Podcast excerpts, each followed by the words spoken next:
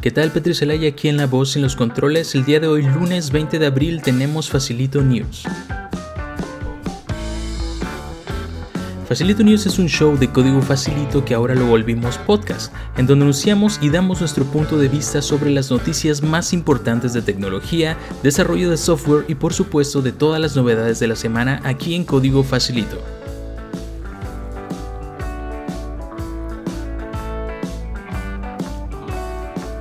Así que bienvenidos a Facilito News Podcast. El día de hoy vamos a estar hablando sobre el nuevo iPhone SE, GitHub Sponsors, que ahora se encuentra disponible en México, y sobre los nuevos cursos que tendremos disponibles en esta semana. Así que comencemos.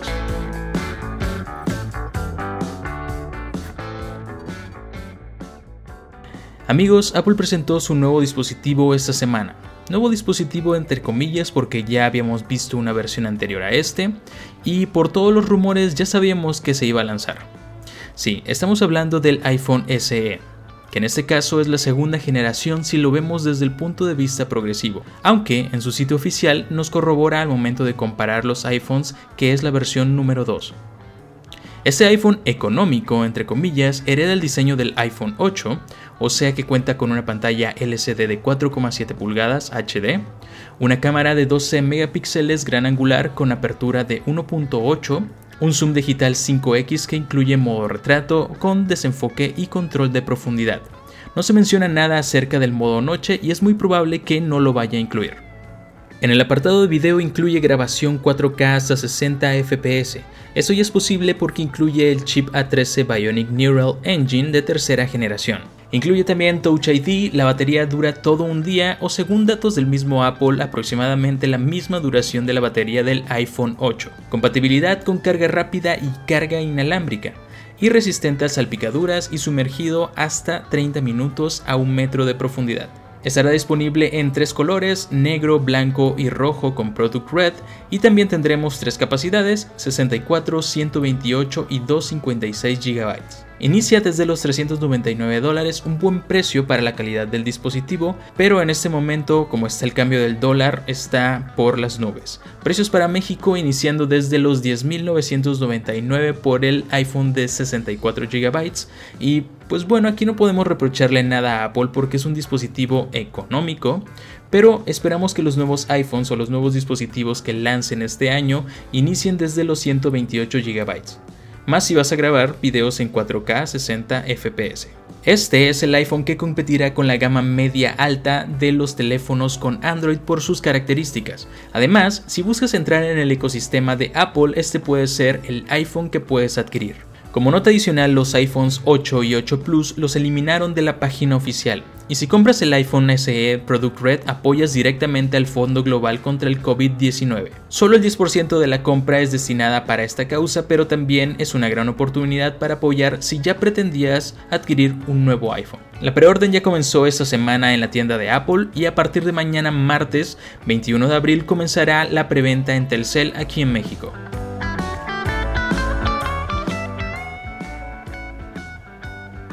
Bien, ahora pasemos a las noticias más importantes de desarrollo de software. Este 16 de abril el equipo de Vue.js en su cuenta de Twitter anunció la beta número 1 del framework Vue en su versión 3. Estaremos atentos a las nuevas características del framework. La beta de Ubuntu 20.04 LTS Focal Fossa ya se encuentra disponible. GitHub Sponsors ya se encuentra también disponible en México. ¿Y qué es GitHub Sponsors? Básicamente es una plataforma para ayudar a los desarrolladores a que reciban donaciones por sus proyectos open source. Así que atentos desarrolladores de México ya pueden registrarse para recibir donaciones, eso sí, deben de tener una cuenta bancaria en el país. Y continuando con las noticias de GitHub, esta semana también nos sorprendieron al anunciar que los repositorios privados ahora podrán tener colaboradores ilimitados para todas las cuentas de GitHub. O sea que todas las funciones principales de esta plataforma ahora pasan a ser gratuitas y los equipos que hacen uso de funciones empresariales o funciones avanzadas y tienen soporte personalizado lo seguirán teniendo, pero con una cuota reducida, de 9 a 4 dólares por usuario al mes. Ahora pasemos a las recomendaciones de la semana. Si estás interesado en Vue.js y conocer más acerca de su creación, te recomiendo el documental de Vue. Lo puedes encontrar en el canal de YouTube Honeypot o simplemente buscarlo como Vue.js el documental. Es relativamente corto, tiene una duración de 34 minutos, pero créanme, vale la pena. Muestra desde cómo comenzó el proyecto Evan You hasta cómo Taylor Odwell, creador de Laravel, lo apoyó y cómo ha evolucionado el framework hasta nuestros días, y el enfoque que tiene para un futuro.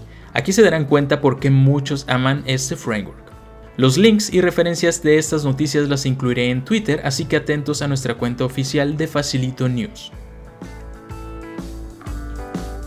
Entre las noticias más importantes de Código Facilito nos hemos dado a la tarea en las últimas semanas de publicar algunos de nuestros cursos insignia o cursos más populares de forma gratuita, para que puedas aprovechar el contenido que tenemos en la plataforma y que aprendas algo nuevo durante esta cuarentena. Esta semana tendremos disponible el curso para crear una app de clima con Angular, desde el día de hoy 20 al 22 de abril. Para el día 23 al 26 de esta semana estará disponible el curso de GraphQL y Node.js. Y para el día 24 al 26 el curso para crear Single Page Applications con Laravel y Vue. Si quieres conocer toda la biblioteca de cursos disponibles para esta semana puedes entrar a encasa.códigofacilito.com. También estén atentos a los nuevos cursos que estaremos lanzando durante estos días, y por si no lo habías visto, hemos publicado un mini curso sobre comandos básicos de la terminal, y hoy también tendremos el lanzamiento oficial del curso de Google Maps en Flutter, en donde Marines nos enseña a crear una app tipo Uber. Y estas fueron las noticias más importantes de la semana.